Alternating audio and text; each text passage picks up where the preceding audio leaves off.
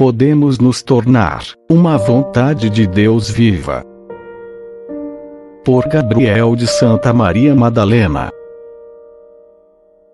O caminho que conduz a Deus não pode ser traçado, a não ser por Ele mesmo, pela Sua vontade.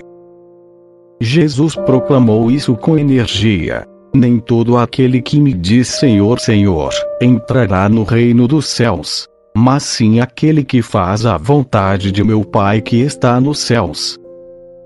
E para mostrar que as almas que lhe estão mais unidas, e que ele mais ama, são justamente aquelas que fazem a vontade de Deus, ele não hesita em afirmar: Todo aquele que fizer a vontade de meu Pai que está nos céus, esse é meu irmão, minha irmã e minha mãe.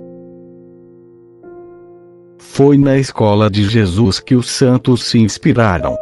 Santa Teresa de Jesus, depois de ter experimentado as mais sublimes comunicações místicas, não tinha receio de afirmar: é claro que a suma perfeição não está nos dons interiores, nem nos grandes êxtases, nem nas visões, nem no espírito de profecia.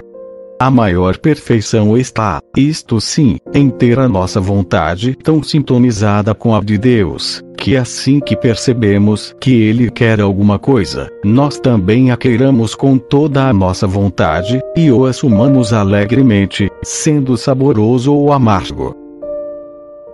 Santa Teresinha do Menino Jesus fala no mesmo sentido. A perfeição consiste em fazer a vontade do bom Deus, em sermos o que Ele quer que sejamos.